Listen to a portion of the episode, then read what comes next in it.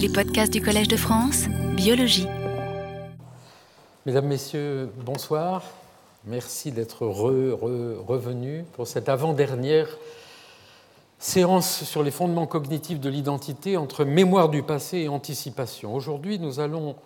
aborder, bien sûr trop brièvement, mais en essayant de relier la séance d'aujourd'hui avec ce que nous avons dit dans les autres séances, la question de la relation avec autrui et la question de l'empathie. Pour ceux qui n'étaient pas la dernière fois ni d'autres séances, je voudrais rappeler que nous avons d'emblée identifié l'extrême complexité du sujet que nous abordons ensemble, qui est euh, l'identité, et j'avais rappelé euh, cette table des matières du livre de Stéphane Ferré, qui montre à quel point, à la fois chez les philosophes et au cours de l'histoire, les sujets et les thèmes qui sont pertinents pour euh, essayer de comprendre cette notion sont multiples. Et d'ailleurs, je vous rappelle aussi qu'au fil des années, dans ces cours du Collège de France, nous avons découvert ensemble que tout ce qui est en général au singulier euh, reflète euh, ou cache des réalités complexes. Lorsqu'on parle de l'émotion, de l'attention, de la décision, nous avons découvert au fil des années que chacun de ces mots au singulier cache en réalité de multiples mécanismes. Le plan du cours d'aujourd'hui sur la relation avec autrui, l'empathie, et le suivant, nous, euh, nous rappellerons quelques mots ou quelques idées d'abord sur euh, la question, bien sûr, de l'intersubjectivité qui est fondatrice de l'identité. Puis nous parlerons de ce que j'ai appelé les composantes premières de l'intersubjectivité. Je reviendrai sur quelques données des cours précédents sur l'imitation, la résonance perceptivo-motrice, l'attention conjointe, le double, la théorie de l'esprit, dont nous avons déjà parlé. Puis euh, je parlerai des changements de perspective qui est nécessaire dans la relation avec autrui. Vous êtes en train de m'écouter, je me demande euh, si vous êtes attentif, si vous êtes intéressé déjà ou déjà ennuyé, etc. Le partage des émotions, c'est ce qu'éventuellement nous allons faire euh, aujourd'hui et peut-être encore plus la prochaine fois lorsque je parlerai des identités multiples. Et puis la question de la différence entre empathie et sympathie. Commençons par euh, quelques rappels. D'abord, ce texte, ce livre de Paul Ricoeur, Soi-même comme un autre, qui d'emblée, lors de notre première leçon, avait tout de suite posé la question de l'identité comme étant fondamentalement une question qui relevait du problème de l'intersubjectivité. Et pour aujourd'hui, j'ai euh, relevé, euh, souligné en rouge cette phrase de Ricoeur euh, qui distingue non seulement l'identité comme mêmeté, l'idem, qui implique la permanence dans le temps, mais l'identité comme ipséité, et il écrit Soi-même comme un autre suggère que l'ipséité du soi-même implique l'altérité à un degré si intime que l'une ne se laisse pas penser sans l'autre. Donc Ricoeur, dans son livre, et à la suite d'ailleurs d'un très grand nombre d'autres auteurs, voire aussi l'œuvre de Husserl, etc., euh, a fait une, une, analyse extrêmement profonde de cette question. Je voudrais rappeler aussi les hypothèses de cet ensemble de cours. Un, l'identité, ce n'est pas être identique, c'est être unique. Deux, on ne doit pas confondre appartenance et identité. Que dit le raciste? Il vous traite comme si votre identité s'épuisait en l'une de vos appartenances. Trois, il y a de multiples niveaux d'identité. Nous en avons vu des exemples. L'identité est un processus dynamique tendu entre la mémoire du passé, la prédiction du futur et la création d'un présent. Nous avons consacré de longues minutes et beaucoup de diapositives à cette question du voyage mental à travers le temps. Et aujourd'hui, cinq, l'identité est fondée sur une intersubjectivité. Et enfin, cette idée qui a, que nous avons évoquée de nombreuses fois, l'identité n'est pas basée sur ce que le langage déclare que je suis, mais sur l'action que j'ai faite. Il faut remettre l'acte au centre. Et euh, euh, ceci relève de la mémoire épisodique, rétrospective, autobiographique, ou de l'acte que je peux faire, c'est le concept de puissance d'agir de Don Scott, etc. Et nous avons déjà vu à quel point la question de l'agentivité était centrale dans cette étude de l'identité. Je voudrais vous rappeler, et aussi pour ceux qui n'étaient pas là dans les séances précédentes, que euh, euh, la mémoire autobiographique est euh, extrêmement importante dans toute la construction du soi, avec les différentes composantes de la mémoire, et surtout que les auteurs ont proposé l'idée que dans l'identité, dans, dans cette réalité du voyage mental entre le passé et le futur, eh bien, il y aurait dans notre cerveau des mécanismes qui, pour la prédiction du futur, qui seraient en quelque sorte non pas le reflet, la réplique, l'équivalent euh, des mécanismes des différentes composantes de la mémoire, épisodique, sémantique et procédurale. Il y aurait, d'après des auteurs comme Schachter par exemple et d'autres, il y aurait aussi, pour la prédiction du futur, des composantes épisodiques, sémantiques et procédurales. Nous en avons déjà parlé longuement. Et je vous avais euh, décrit ces travaux notamment de l'équipe de Daniel Schachter, qui euh, fait imaginer des gens à des sujets dans les machines euh, qui enregistrent l'activité cérébrale et qui a identifié les différentes aires du cerveau qu'il attribue à ce qu'il a appelé le, cerveau prospectif, avec ces aires pariétales, précuneus, rétrospléniales, frontales, médianes en général, et nous avons vu ensemble à quel point les structures médianes du cerveau sont fondamentales dans toute cette reviviscence, dans toute cette mémoire du passé et son utilisation pour la prédiction du futur, et puis des zones temporales, euh, médiales ou autres, que nous avions évoquées. Et euh, dans le dernier cours, où nous nous sommes penchés sur euh, l'enfant, et nous allons reprendre cette question du développement aujourd'hui, car nous avons un des meilleurs experts mondiaux de ces questions, le professeur Philippe Rochat, qui est venu des États-Unis aujourd'hui pour nous donner le séminaire, et qui reprendra cette question. Et euh, nous avions ensemble vu cette progression de l'engagement réciproque au cours de l'ontogénèse, c'est-à-dire de la relation avec autrui, avec ces stades que nous avions euh, identifiés, 3 mois, 9 mois, 14 mois, et cette progression dans l'élaboration de euh, l'interaction avec autrui. Nous avons aussi abordé cette question de l'enfant avec la question de savoir à quel moment l'affect influence la la construction du soi et les différents points de vue entre ceux qui pensent que l'affect ne vient que tardivement et, ceux qui pensent qu'il vient très tôt. Et il est intéressant de voir ce que va nous dire notre collègue, euh, le professeur Rochat, tout à l'heure, peut-être, sur ce sujet.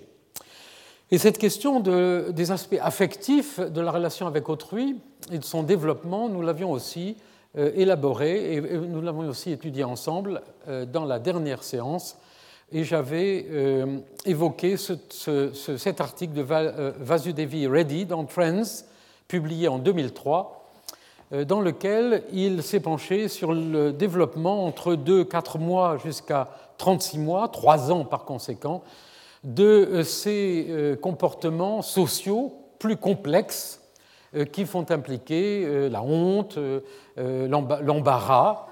et euh, toute une série de euh, euh, la fierté, etc. donc il y a, nous avons évoqué ça, et peut-être reprendrons-nous ces questions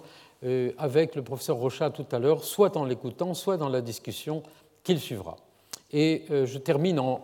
montrant aussi que, en insistant sur cette, ce travail de Melissa Wench-Ross sur la construction du soi autobiographique, dans lequel euh, peut-être euh, vous n'aviez pas remarqué la dernière fois que dans toutes ces composantes euh, que cette, chercheur, cette chercheuse proposait pour contribuer à l'élaboration progressive du soi autobiographique, eh bien, il y avait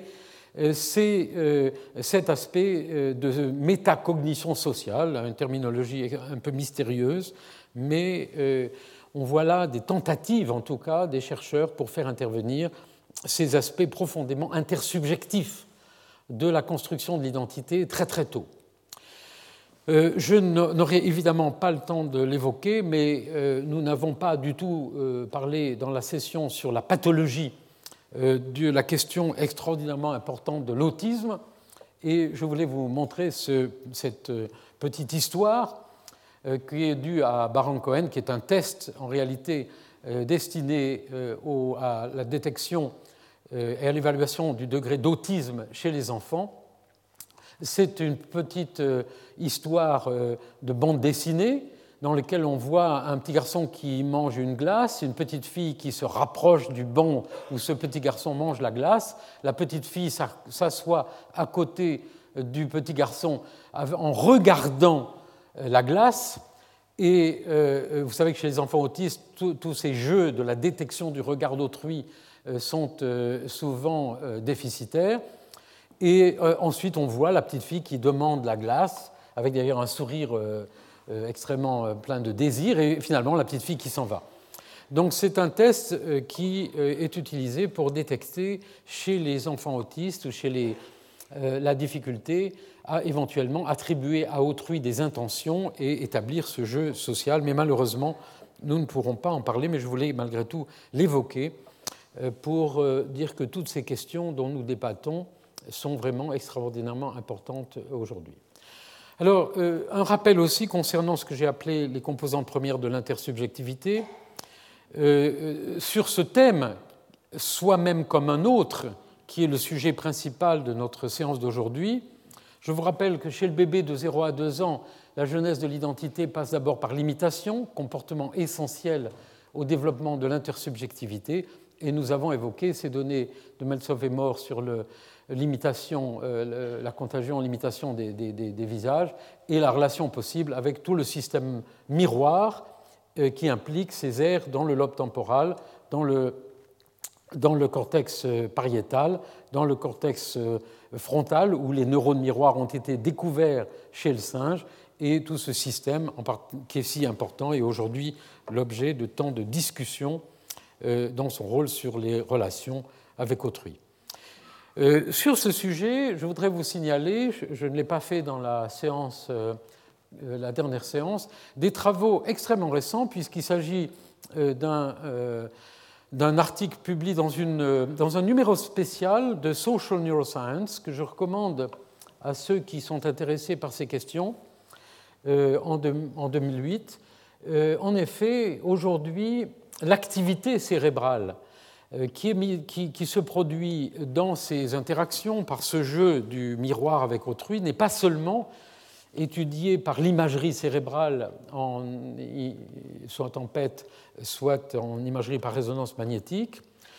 qui est importante, qui donne une forme d'anatomie en quelque sorte, mais aussi euh, par des méthodes plus physiologiques.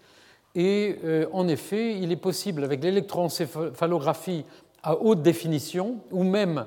euh, peut-être dans le futur, lors d'explorations euh, intracrânienne, euh, comme nous euh, la pratiquons actuellement avec nos collègues épileptologues de Grenoble. J'ai eu l'occasion de montrer des tracés dans d'autres cours. Il est possible d'aller enregistrer l'activité dynamique des,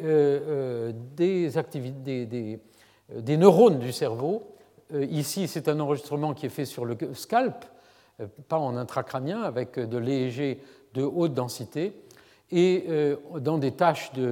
d'observation de, l'action d'autrui et des comparaisons entre l'activité dans le cerveau EEG chez un enfant de 6 mois et l'adulte, avec la possibilité aussi, qui est extrêmement euh, intéressante, d'aller chercher dans l'électroencéphalogramme euh, les différentes bandes de fréquences dans les bandes à différentes fréquences, ici 10 Hz. Et ainsi, il y a toute une littérature actuellement extrêmement euh, active qui va chercher dans les différentes bandes de fréquences, gamma, alpha, bêta, mu, euh, les euh, synchronisations qui se produisent lorsqu'on est en interaction avec autrui. Alors, je n'ai pas le temps d'entrer sur ce sujet, mais il faut savoir qu'il y a maintenant une véritable physiologie dynamique de ces modifications dans le temps très rapides qui se produisent aussi lorsque nous intéressons nos interactions avec autrui. Et l'EEG, pour ça, est un très bon outil puisqu'il peut être utilisé chez l'enfant. Nous avions aussi euh, parlé de l'attention conjointe qui, se, euh, qui apparaît euh, vers un an. Voici deux très jolis exemples chez l'animal et chez l'enfant de l'attention conjointe. Notre collègue Philippe Rochat, qui regardait ça tout à l'heure, cette, cette, image m'a dit, mais là, il y a même l'embarras. C'est-à-dire que ce n'est pas seulement euh, l'attention conjointe, mais il a immédiatement aussi détecté tout cet aspect de comparaison avec les normes sociales, finalement, avec la, valeur euh, dans, cette image. Et il est quelquefois bon de ne pas seulement montrer des, mesures, mais aussi euh, des comportements, parce que c'est extrêmement riche. Donc j'avais montré cette image dans la dernière séance, cette, cette image de cet enfant qui montre l'ours et qui s'engage dans euh, ce que nous avons appelé non pas le pointage, c'est-à-dire montrer euh, avec son doigt, orienter son doigt en direction d'un objet, mais comme l'a magnifiquement décrit euh, le regretté Jean-Denis de Gauss, la désignation, c'est-à-dire qu'il s'engage dans un jeu tu-il, dans, un, dans, une triade, en relation avec, ici, sa maman, donc son bras, son, attitude est bien une attitude de désignation euh, par l'attention conjointe. Et vous voyez que c'est tout à fait remarquable parce qu'il arrive en même temps, peut-être euh, sans le vouloir, à engager aussi euh, l'activité de la troisième personne. Donc déjà, cette attention conjointe entraîne en quelque sorte l'activité sociale. Et voici une une description encore plus compliquée que celle que j'ai montrée la dernière fois de euh, ces tentatives qui sont faites actuellement pour euh, illustrer l'évolution de l'attention conjointe depuis euh, le simple mouvement d'orientation du regard à droite que je fais quand j'oriente mon regard, puis l'attention réciproque comme elle se produit entre l'enfant et sa mère, puis ce jeu triadique vers un objet, c'est euh, l'image que je viens de montrer, et puis euh, cette euh, complication cognitive qui fait que l'attention conjointe peut passer non pas seulement par ce qui existe dans la réalité, c'est-à-dire moi, vous, un objet, mais en même temps des personnes ou des objets que j'imagine, et c'est là l'introduction avec la théorie de l'esprit, etc. Donc il y a là toute une hiérarchie de mécanismes intéressants. Alors là, nous, euh, nous en sommes, euh, si vous voulez, j'ai réintroduit dans des éléments que nous avions vus dans les leçons passées cette question de la relation avec autrui en introduisant quelques données nouvelles. Je voudrais maintenant euh, avancer un petit peu en parlant du partage des émotions. Et pour cela, je voudrais vous remontrer ce travail qui est original. Il n'est maintenant pas vraiment récent parce qu'il date de 8 ans, de, 2000, de 9 ans maintenant on peut dire, mais c'est de la première fois que euh, Semir Zeki, à Londres, a osé faire une très belle étude sur euh, les bases neurales de l'amour romantique, c'est-à-dire qu'il a posé d'emblée la question non pas seulement de l'échange d'un regard, du pointage, de la désignation, mais euh, des mécanismes cérébraux qui euh, sont mises en jeu dans cette relation particulière qui profondément remet en cause notre identité, puisque d'une certaine façon, lorsqu'on est amoureux, nous savons tous, pour autant que nous l'ayons été, euh, que nous y perdons parfois notre identité complètement, avec euh, souvent un grand plaisir et parfois le désespoir.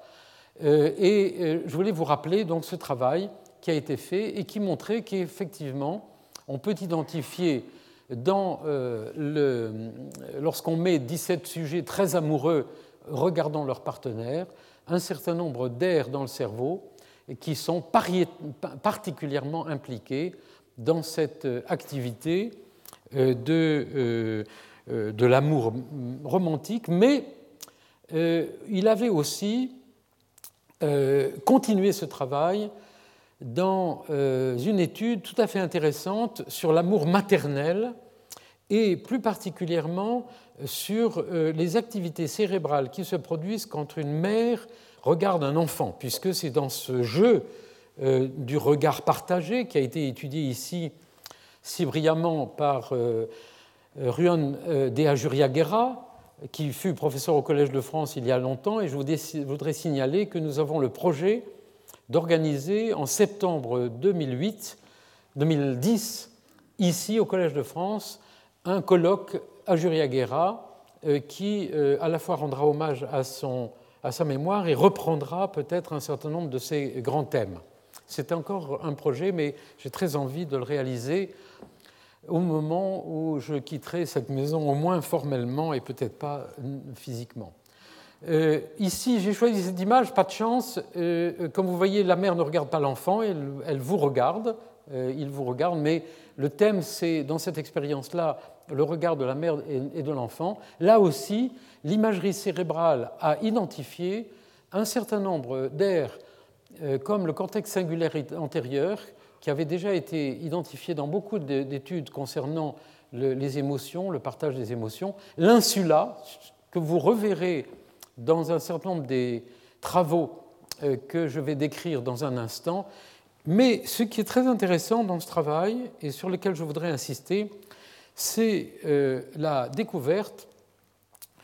par Andras Bartels et Semir Zeki dans cet article de Neuroimage en 2004 du fait que euh, dans l'amour maternel et l'amour romantique, il n'y avait pas seulement des aires activées, mais aussi des aires qui étaient désactivées. Et autrement dit, euh, en particulier par exemple l'amygdale, dont on connaît euh, le rôle dans la détection des émotions, la crainte, la peur, etc. Euh, quand on est, de façon peut-être un peu triviale, eh bien quand on est amoureux, éventuellement, on inhibe aussi d'autres émotions. on devient, étant donné que le modèle euh, dominant depuis très longtemps a été la vision, on dit qu'on devient aveugle. En réalité, on devient pas. Euh, la sagesse populaire dit qu'on est aveuglé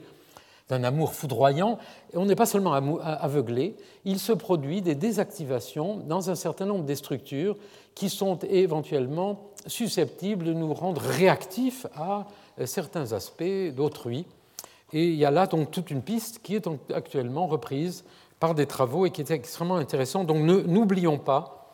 que dans ces études de l'interaction avec autrui, il y a d'une part des activations, des activations, mais il y a aussi des mécanismes extrêmement intéressants de blocage de certains types d'informations. Et tout cela, évidemment, a un impact fondamental dans la psychiatrie euh, et dans l'apparition d'un certain nombre de syndromes psychiatriques dans lesquels euh, euh, euh, des, patients, et là aussi ce serait le sujet d'exposer que nous n'avons pas le temps de faire, mais qui sont des sujets de recherche. Alors je voudrais aussi vous montrer ce travail qui m'avait beaucoup intéressé, paru déjà dans Science il y a quatre ans,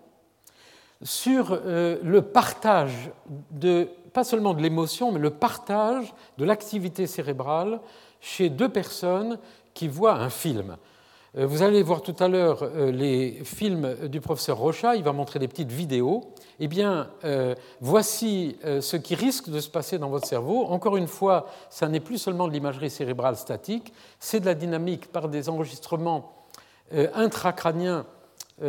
chez des patients ou des enregistrements DEG, d'électroencéphalographie, dans lesquels les chercheurs ont enregistré chez deux personnes l'activité cérébrale et ils ont regardé euh, les moments euh, où éventuellement l'activité de certaines régions dans leur cerveau était synchrone, c'est-à-dire était s'activait en même temps.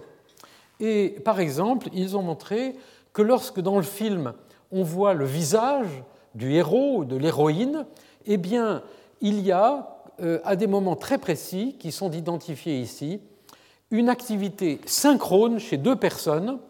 dans le gyrus fusiforme, qui est précisément l'air qui euh, est l'air, qui euh, répond et qui est activé lorsqu'on présente un visage. Autrement dit, tout à l'heure, quand le professeur Rocha vous montrera des petits bouts de film avec éventuellement des visages d'enfants, il est possible que les gyrus fusiformes d'un certain nombre d'entre vous soient activés de façon synchrone. Même chose pour le, si d'autres aires impliqués dans la perception euh, de l'environnement ou bien dans le sillon euh, post-central ici. Vous voyez, c'est chaque fois qu'on euh, voyait la main, le bras en train de faire une activité, il y avait une activité dans ces régions, disons, liées au mouvement du bras. Autrement dit, lorsque nous partageons ensemble, lorsque nous voyons ensemble un film ou un événement de, la vie qui est vécu par d'autres, eh bien, il y a bien des moments de synchronisation et euh, là, je vais prendre un risque en disant que tout cela pourrait être extrêmement intéressant pour peut-être expliquer euh, certains phénomènes de foule et d'entraînement euh, de la foule, ou même au théâtre, quand tout le monde se met à applaudir ou à, crier. Donc il y a là aussi une, une, piste extrêmement intéressante, car nous savons que dans, cette, dans ce jeu de l'activité cérébrale partagée, il y a d'une certaine façon non pas une perte de l'identité, mais on pourrait dire une extension de l'identité. On devient euh, collectif. On partage une espèce d'identité collective. Et puisque notre travail, depuis quelques leçons, est d'essayer de relier des concepts euh, de la littérature de philosophie ou de psychologie avec des données des neurosciences, voilà là une piste peut-être pour essayer de mettre ensemble euh, ces questions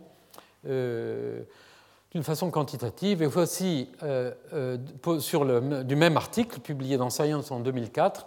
une cartographie cérébrale où on retrouve en jaune les aires qui étaient activées de façon synchrone,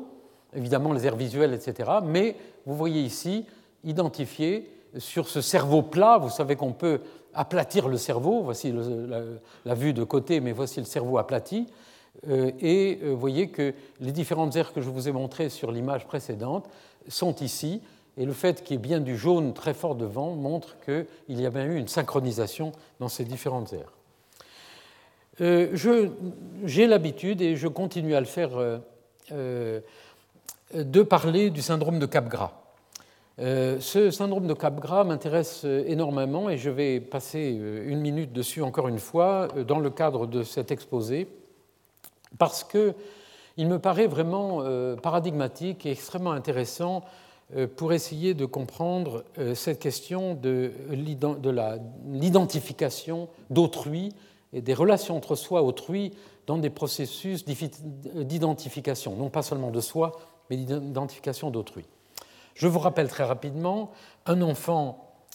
fait du vélo, tombe sur la tête, va à l'hôpital, a un problème, une lésion, quelque chose, revient à la maison et dit à son père, tu n'es pas mon père, tu es un imposteur, tu ressembles à mon père, mais tu n'es pas mon père.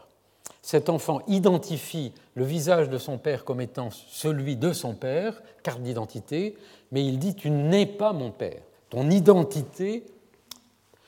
n'est pas euh, celle de mon père. Et euh, les psychanalystes ont une explication, ou des explications. Ça peut être un Édipe euh, particulier, où il a vu ses parents faire des choses qu'on ne doit pas voir, etc. Et comme je me suis permis de dire ça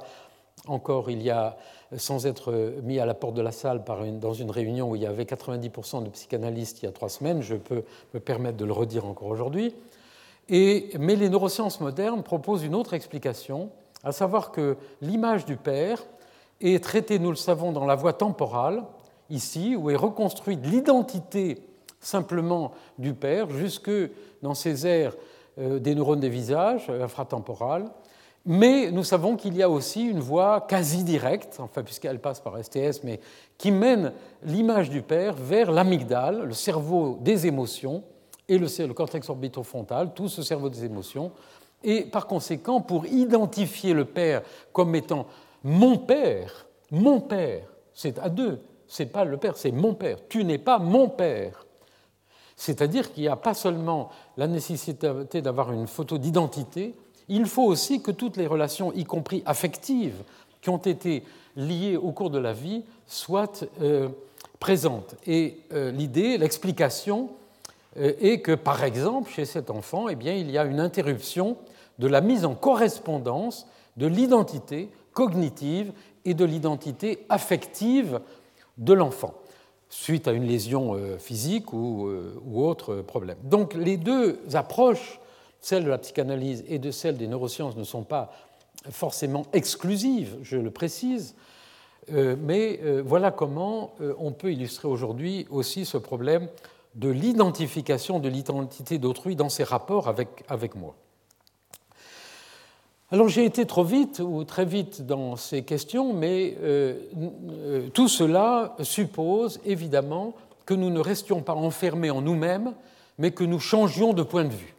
Et par conséquent, dans cette euh, question de l'identité, il faut aussi réanalyser, étendre la question la, des changements de point de vue. Dans, les cours sur l'espace que j'ai fait au cours des années précédentes, nous avons beaucoup parlé du changement de point de vue spatial. Mais aujourd'hui, je voudrais reprendre cette question un petit peu euh, euh, à, la lueur des problèmes de l'identité, euh, de l'identité et de la reconnaissance d'autrui. Alors, nous avons la chance aujourd'hui d'avoir une littérature extrêmement abondante qui a été démarré en grande partie ici en France à Lyon par Jean de Setti, qui est maintenant à Chicago, il y a quelques années, avec son élève Julie Grèze, qui, a donné une conférence ici, euh, et qui est à l'école normale maintenant, sur euh, les, euh, les différents systèmes du cerveau qui sont impliqués lorsque l'on demande à quelqu'un d'observer à la première personne ou à la troisième personne, donc dans ce jeu, disons, de la perspective de soi ou de la perspective d'autrui.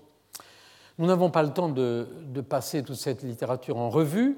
Ceux qui sont intéressés, c'est maintenant tout à fait simple. Il suffit de taper Jean de Setti dans PubMed, par exemple, et vous aurez les 20, 30, 40, 50 articles que publie euh, encore très régulièrement Jean de Setti. Et je vais vous montrer quelques-unes de ces images euh, et de ces résultats tout à l'heure. Alors, il a donc identifié, par exemple ici, euh, des différentes activités euh, les activités qui sont évoquées chez un sujet dans le cortex pariétal et préfrontal,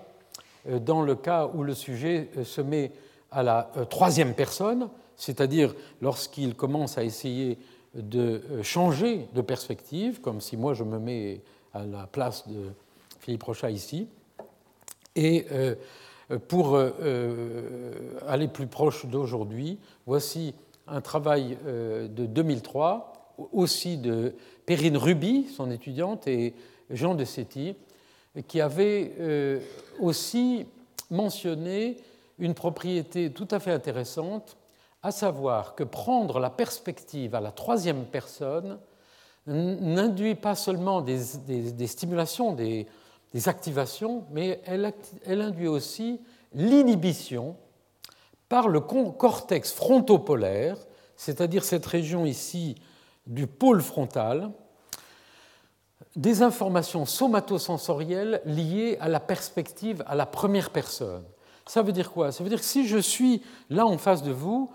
euh, je, euh, je sens mon corps. Il m'intéresse beaucoup. Ce que je sens, je sens toutes ces, j'ai toutes ces informations somatosensorielles. Et euh, l'idée que j'ai retenue de cet article, c'est qu'à partir du moment où j'essaye de me mettre à votre place, pour regarder Berthoz, éventuellement, eh bien,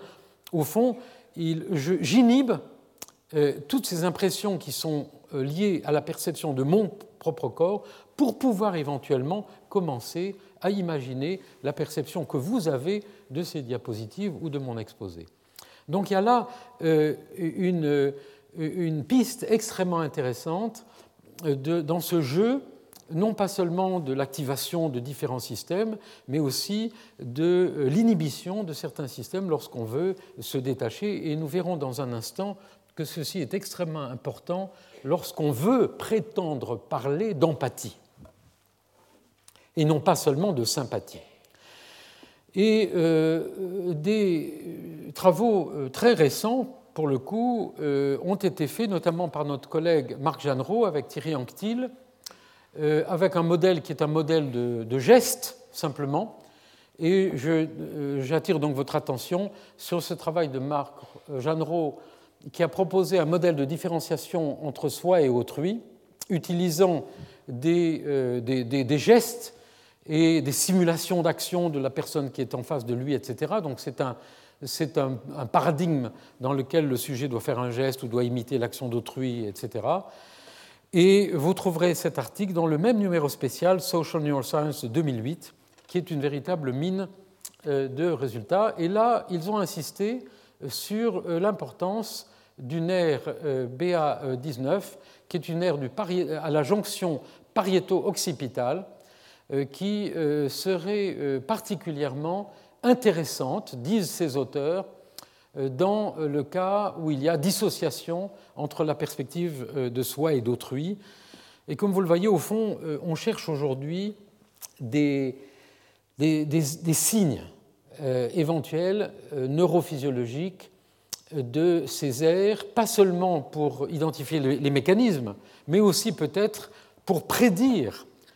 des déficits liés à certaines régions. Par exemple, ici, la prédiction des auteurs est que si un patient a une lésion euh, ou un dysfonctionnement de cette partie du cerveau, eh bien, il y aura, il aura potentiellement des difficultés dans ce travail de la relation avec autrui. Donc il ne s'agit pas seulement d'identifier, de faire de l'anatomie fonctionnelle, mais éventuellement d'établir la possibilité de faire des prédictions dans des vues de de pathologique ou peut-être même de rémédiation ou réhabilitation. Alors, euh, toujours dans la même veine du changement de perspective, euh, nous avons, euh, dans le cours sur la pathologie, évoqué ce grand domaine très ancien en neurologie qui est celui de l'éotoscopie, l'autoscopie, les expériences de sortie du corps, c'est-à-dire tous ces phénomènes qui ont été décrits dans la littérature depuis depuis toujours, pas seulement chez Dostoïevski, mais chez un très grand nombre d'auteurs, qui sont ces phénomènes souvent euh, associés à une parapsychologie, qui sont ces phénomènes du double de soi, et la classification classique en neurologie de sortie du corps et autoscopie, euh, illusion euh, autoscopique et sensation de présence, qui sont, comme je l'ai décrit, euh, différente, puisque euh,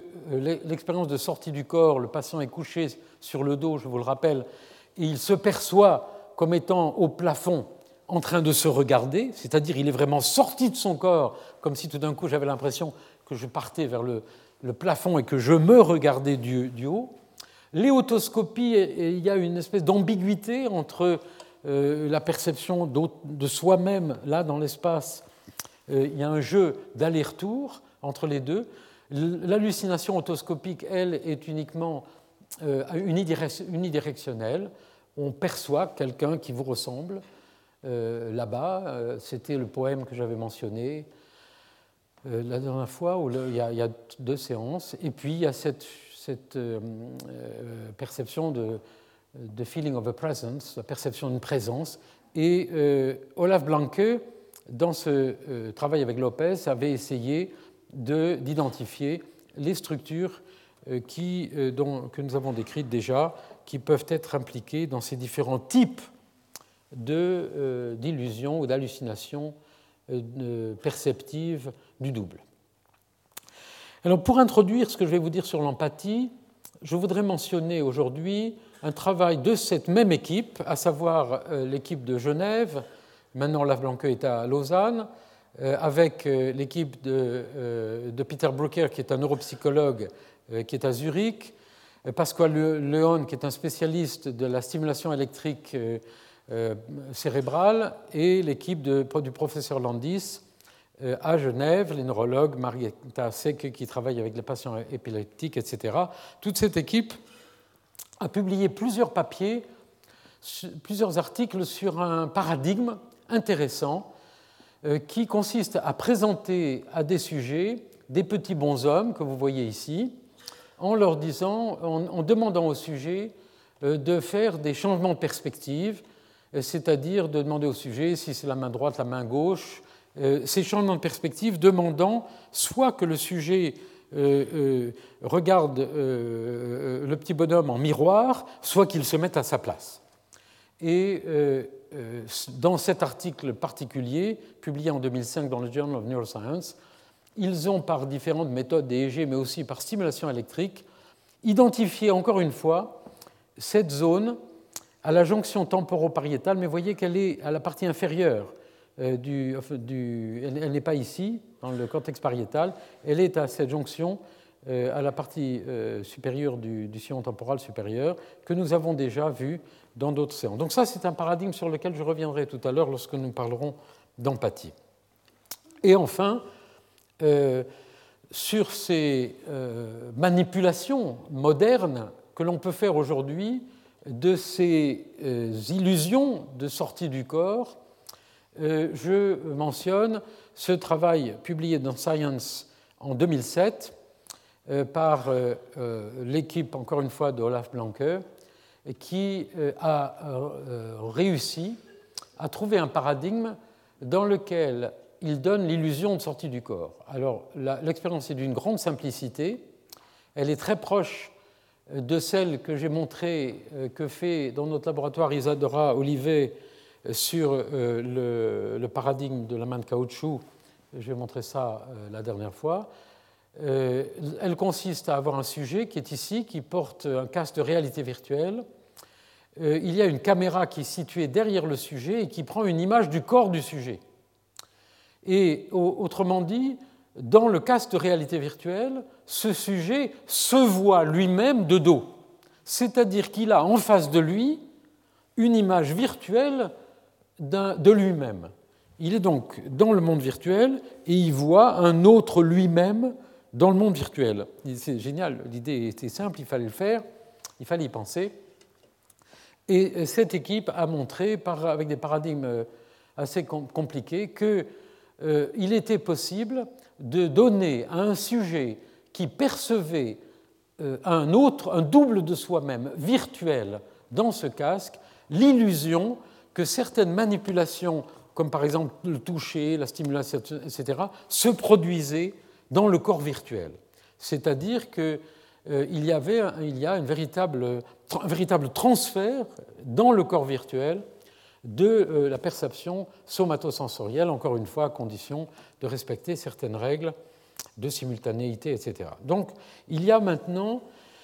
un paradigme expérimental et tout un champ nouveau qui va permettre d'étudier non pas seulement ce que j'ai appelé, euh, il y a deux leçons, la flexibilité du schéma corporel, voire le paradigme de la main caoutchouc, qui montre qu'on peut imaginer euh, une main virtuelle ici ou là et manipuler son schéma corporel, mais il y a euh, par conséquent maintenant de véritables paradigmes expérimentaux qui vont permettre d'explorer les bases neurales de ces euh, mécanismes d'autoscopie, euh, hétéroscopie, etc.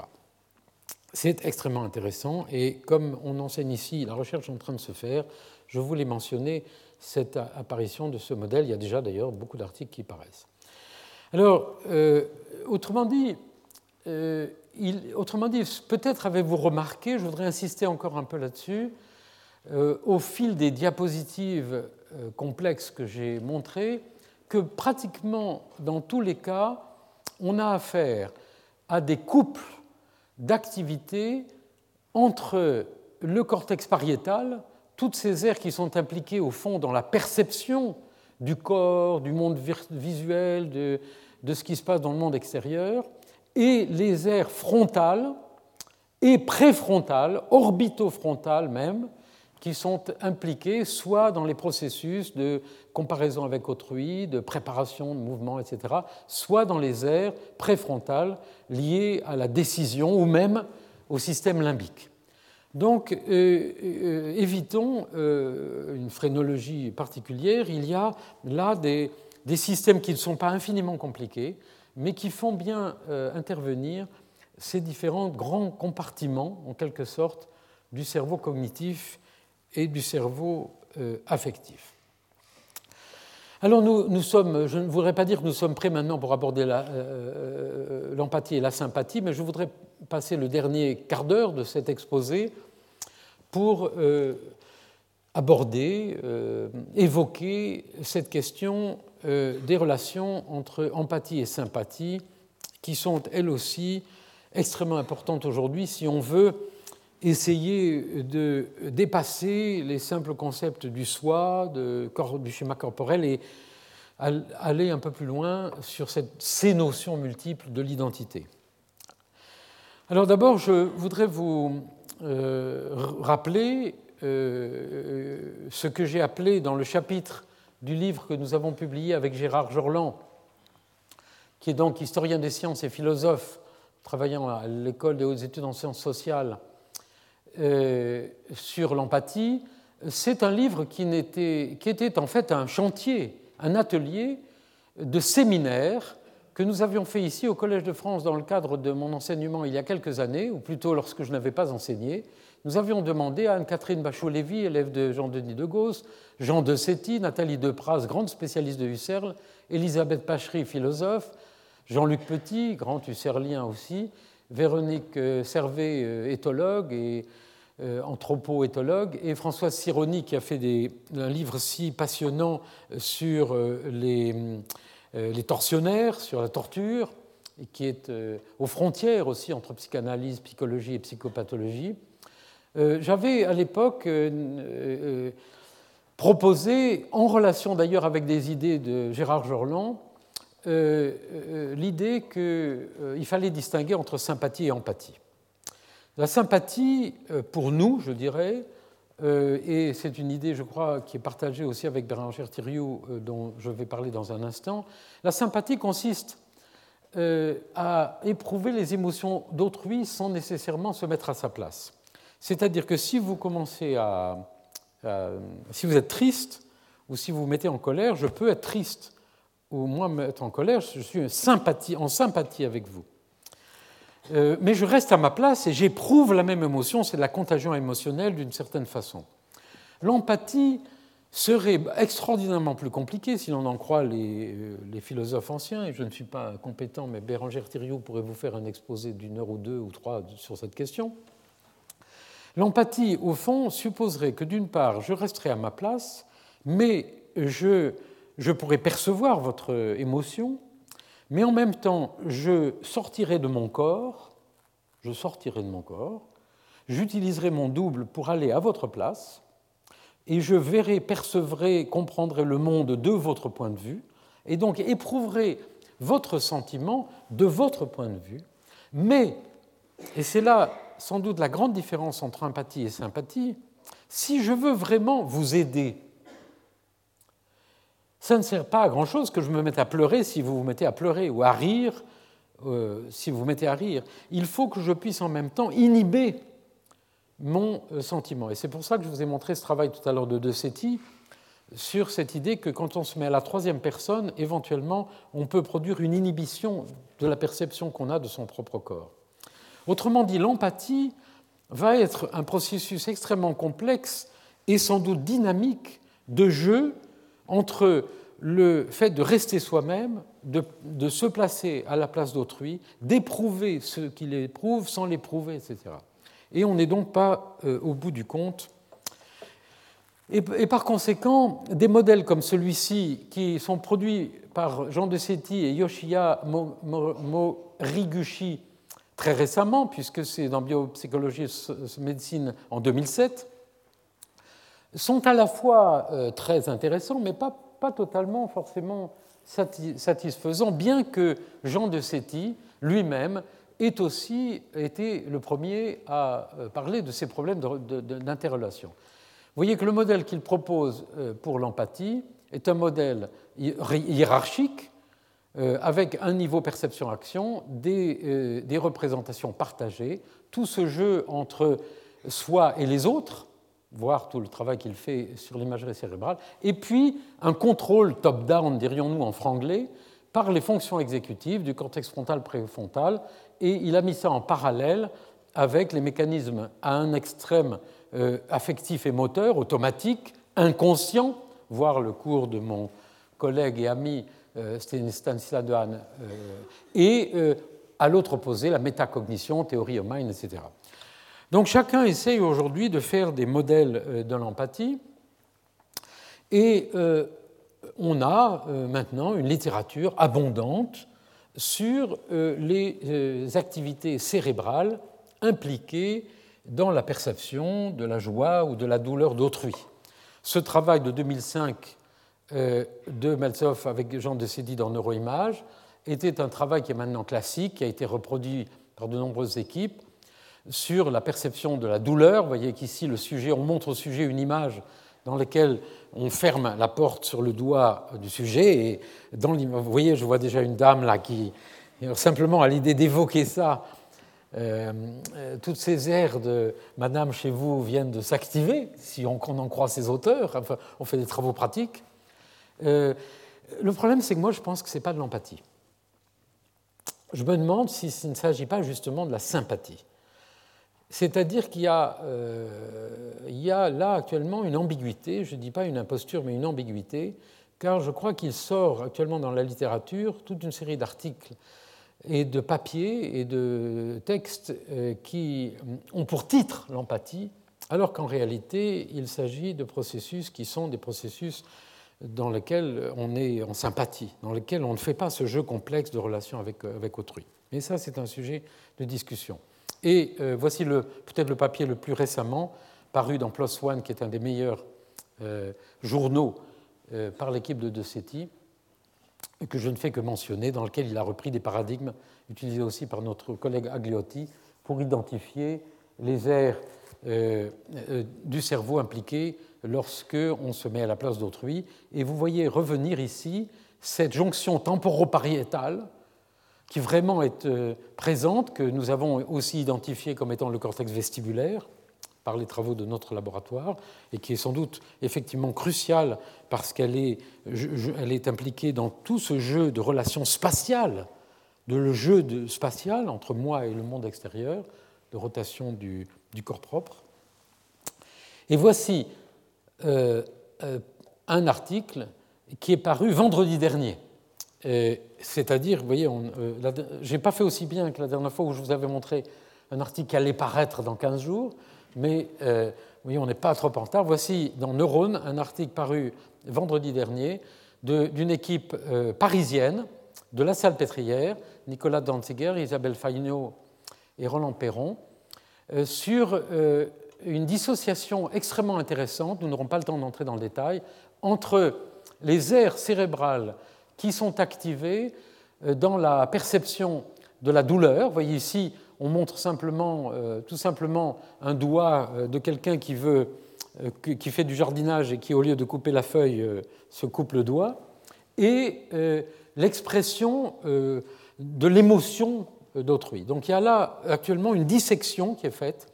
des différentes composantes, d'une certaine façon, de cette perception de la douleur d'autrui. Et il sort des schémas comme celui-ci. Euh, aujourd'hui, c'est encore de Setti, dans le même article, qui essaye de faire une synthèse de ce qui désormais devient non pas seulement une ou deux ou trois aires, mais des aires du cortex pariétal, la combinse, l'insula, l'amygdale, impliqués dans l'émotion, le cortex préfrontal, euh, euh, euh, dans ces réseaux complexes, à la fois pour percevoir la douleur de soi et percevoir la douleur d'autrui. Et par conséquent, le travail qui est fait actuellement est un travail d'analyse, en quelque sorte, des différentes composantes de ces mécanismes, qui toutes vont, tous vont intervenir dans le, dans l'identité ou dans le partage des identités, avec des composantes sensories discriminatoires dans lesquelles serait impliqué le système, le, cortex somatosensoriel, l'insula postérieure, une composante affective dans laquelle serait impliqué le singulaire antérieur ou l'insula antérieure, et l'empathie pour la douleur, d'après euh, De Setti, avec la composante affective impliquant le, le singulaire antérieur et l'insula antérieure. Alors j'ai repris ce schéma puisque cette structure, l'insula, apparaît dans beaucoup de ces, travaux et qu'il semble euh, qu'aujourd'hui on doive dissocier ces deux parties euh, euh, de l'insula antérieure liée au cortex orbitofrontal qui fait partie du système limbique, etc., que vous voyez impliqué dans les aspects affectifs de la perception de la douleur ou des sentiments d'autrui, et l'insula postérieure. Autrement dit, il faut maintenant, euh, grâce, et ça va être possible grâce soit à des enregistrements intracrâniens chez l'homme, soit euh, à une finesse plus grande de l'imagerie cérébrale, il faut au sein de ces différentes structures comprendre que certaines de ces parties font partie, sont impliquées dans des systèmes, des systèmes complémentaires mais différents, traitant les aspects cognitifs, sensibles, ou les aspects affectifs, ou même les aspects moraux ou de valeur. Donc voilà le travail qui est en cours. Et je voudrais terminer par euh, quatre diapositives concernant un travail qui est fait dans notre laboratoire en collaboration avec euh, des équipes extérieures. C'est la thèse de Bérangère Thiriou euh, qui est en cours de route, mais on parle du travail en train de se faire. L'empathie comme physiologie du changement de point de vue, le rôle du corps propre dans la relation avec autrui. dans une première expérience que nous avons fait avec Gérard, sur les idées de Gérard Jeanland et avec une équipe de Paris 8 euh, qui euh, travaille, euh, c'est une équipe des, arts numériques, ce sont des artistes qui travaillent avec des arts numériques. Nous avons testé cette idée de la distinction entre la perception des symétries par rotation et par translation. Alors je vais essayer de faire avec vous l'expérience. je vais faire, vous pouvez mettre vos bras comme ça, tous là, allez-y, et je vais faire un geste et vous allez, bah, vous allez faire ce que vous voulez, mais vous allez essayer de, vous allez regarder et on va tous faire quelque chose. Ne bougez plus. Regardez bien autour de vous. À peu près 80% d'entre vous ont fait comme ça et une partie a fait comme ça. Alors, voilà. Est-ce que vous avez travaillé en réflexion? Est-ce que vous avez, vous avez vu, moi, vous avez fait comme moi et donc baissé la main gauche Ou est-ce que vous avez fait comme moi vraiment et vous avez euh, fait comme ça? Donc, euh, je crois que c'était. J'espère que la caméra a pris la. Parce qu'on va maintenant, on va vous compter, on va faire un article. C'est une expérience avec au moins 300 sujets d'un coup. Merci beaucoup. Vous ne serez pas rémunéré. Euh, voilà, voilà l'idée. L'idée, c'est que la sympathie, dans la sympathie, vous ne vous êtes pas, si vous étiez sympathique avec moi, vous ne vous êtes pas mis à ma place et vous avez baissé la main gauche. Et dans l'empathie, vous avez éventuellement euh, inversé, inhibé, vous avez inversé la chose. Alors, euh, Bérangère, et par conséquent, ce que nous essayons de faire dans cette première expérience qui a été faite par euh, l'équipe du laboratoire en collaboration avec cette équipe de, des arts numériques, c'est de créer une situation expérimentale dans laquelle on pouvait utiliser ces deux paradigmes, les relier avec la problématique euh, de, de, la sortie du corps, parce qu'il fallait, il aurait fallu que vous sortiez de votre corps pour vous mettre à ma, place sur l'estrade, pour arriver à faire euh, le geste comme moi, et euh, par conséquent essayer de relier l'ensemble de ce que j'ai dit en ce cours, c'est-à-dire la construction du soi et ces mécanismes d'interaction avec autrui. C'est ça le chantier qui actuellement est en route. Alors nous avons construit une euh, grâce à un logiciel fait par le professeur Michel Brett et qui avait fabriqué une funambule, une funambule numérique, artificielle, une créature numérique, et il y avait une très très jolie expérience chez elle avec un bâton et euh, avec un capteur, et il pouvait y avoir une interaction entre ce que faisait la funambule sur son... Sur son excusez-moi, je, je ne prétends pas du tout avoir le charme de la funambule, mais la funambule était sur son fil et vous savez que euh, la funambule est un très ancien, euh, une image qui a été utilisée par Fischer et les, et les philosophes autrefois pour décrire le mécanisme de l'empathie. Donc elle faisait des gestes comme ça, et le sujet était non pas sur un fil, mais il y avait simplement une ligne par terre, et on lui demandait de marcher comme la funambule, on ne lui disait pas de faire comme elle, mais de marcher comme elle, et on pouvait donc mesurer, mesurer les mouvements que faisait notre sujet pour imiter éventuellement la funambule soit en miroir, soit, euh, euh, en, réflexion, soit en rotation. Alors, euh, juste un exemple, cet article est sous presse, il, a été accepté hier, donc vous voyez, c'est tout à fait tout nouveau, dans Brain and Cognition, il n'est pas encore paru, et par exemple, nous avons été assez étonnés de voir que dans cette situation, la plupart des gens, 70% de nos sujets, en fait, répondaient en rotation c'est-à-dire qu'ils euh, faisaient ce, déplacement de leur propre corps pour s'incliner comme vraiment euh, le faisait la funambule et non pas seulement en réflexion. Et euh, depuis, Bérangère Thiriou est allée à Lausanne, chez Olaf Blanque, et elle a reproduit sur un écran de télévision cette expérience, le sujet étant dans la salle avec des électrodes DEG sur sa tête, pour enregistrer l'activité cérébrale euh, lorsque le sujet euh, est en train de faire ce travail coopératif et euh, adopte soit un point de vue que nous avons aussi appelé en mirroring, soit, donc soit en réflexion, soit en rotation, et essayer de saisir les activités cérébrales qui sont impliquées dans ces deux types de comportements. Et euh, je montre simplement cette image qui est absolument pas euh, même euh, soumise, enfin qui est soumise mais qui n'est pas publiée. donc sur lesquels il n'est pas possible de prendre de photographies. Et, euh, mais, comme on montre ici les choses en train de se faire, voici l'activité cérébrale lorsqu'apparaît la funambule euh, sur, dans, le cerveau du sujet, enregistrée par l'électroencéphalographie de surface. Et voici après une analyse extrêmement sophistiquée, faite à Lausanne avec l'équipe de Olaf Blanque, du jeune Mercier et par Bérangère, là, les quelques, les quelques structures qui semblent être euh, activées, et nous travaillons là-dessus, mais vous voyez apparaître ici, encore une fois, cette zone qui est la, jonction temporopariétale droite. Donc euh, on, retrouve ici euh, des structures qui sont celles dont nous avons parlé. L'avantage de ce type de paradigme, c'est que c'est un paradigme dynamique dans lequel le sujet est vraiment impliqué avec ce personnage virtuel, mais nous allons sans doute euh, aussi euh, travailler avec des sujets réels pour essayer d'approfondir cette question. Et il est absolument euh, clair que ce,